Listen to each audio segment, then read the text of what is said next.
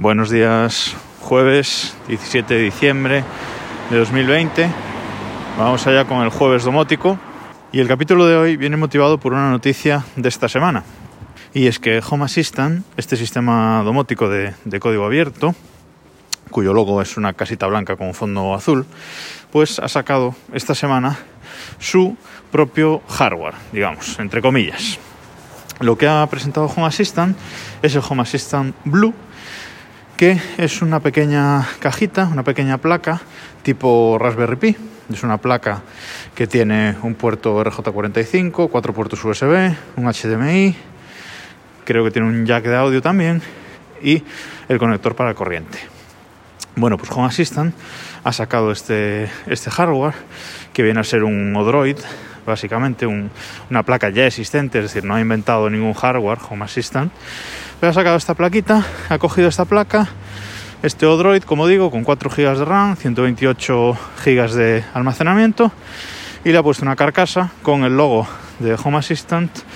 Han preinstalado el sistema Home Assistant en, en la plaquita y lo venden en su web.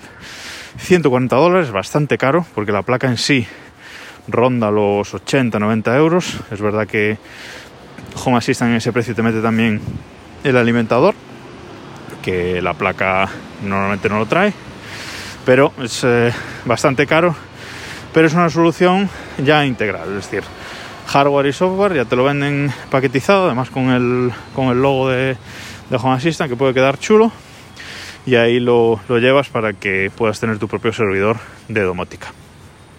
Y como digo, esta noticia me lleva al tema de hoy, que es ese pequeño servidor domótico en casa. Para mí, para tener una domótica funcional y para tener una domótica ya en plan serio, que es un poco lo que os voy a contar en estos juegos domóticos, hay que tener ese pequeño mm, servidor. Está muy bien tener cacharros independientes que se conecten directamente o que se integren directamente con los sistemas domóticos, pues Alexa, Google Home, HomePick, etcétera, que esos equipos directamente se conecten, pero para mí, para poder tener un sistema domótico serio, hay que tener ese pequeño servidor eh, en casa en el que se pueden hacer cosas muy chulas, se puede configurar eh, muy en detalle y en este caso, pues bueno, pues uno de esos servidores pues podría ser este, este Home Assistant Blue. En mi caso, pues como ya os dije en un capítulo pasado, es una Raspberry Pi 4 con 4 GB de RAM en la que tengo instalado tanto Home Assistant como Homebridge.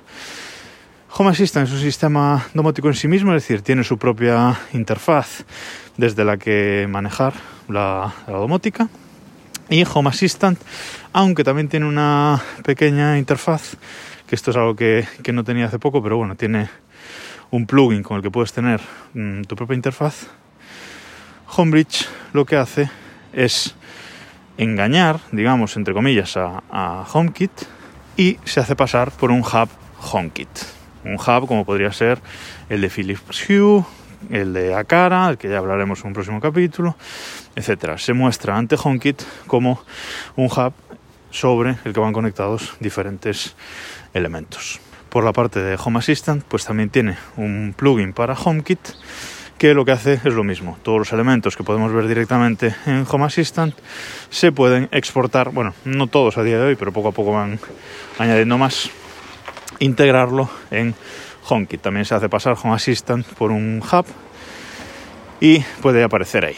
Bueno, ¿cómo conectar los distinta cacharrada a, a estos dos sistemas o cualquiera de estos sistemas?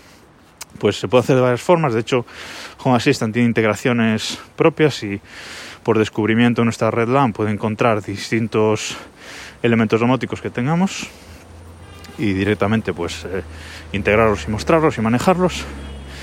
Pero una forma muy buena de hacer esto, y es lo que yo uso sobre todo en, en Homebridge, es utilizar el protocolo MQTT. Es un protocolo comúnmente conocido como Mosquito, así como suena, y es un protocolo de comunicación máquina a máquina, es un protocolo que trabaja distinto a, HTTP, por ejemplo, porque es un protocolo que abre una conexión inicial y esa conexión se mantiene siempre abierta entre los distintos elementos y sobre esa conexión se hacen las distintas comunicaciones. No me quiero meter mucho en detalle de esto, pero básicamente eh, la Raspberry Pi hace de broker de esta conexión MQTT, hace de servidor central y los elementos de nuestra red domótica pues le dicen, mira, yo tengo este nombre, que es lo que se llaman topics en MQTT, yo tengo este nombre, cualquiera que quiera leer información sobre mí o ejecutar una acción sobre mí, tiene que ejecutarla sobre este nombre. Y así cada elemento tiene su, su nombre en, en esa red MQTT y la comunicación es así, entre servidor y elementos.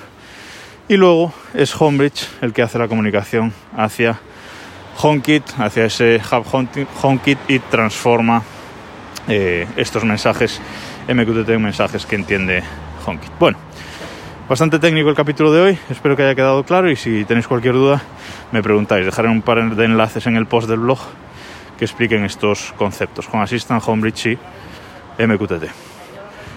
Nos escuchamos mañana.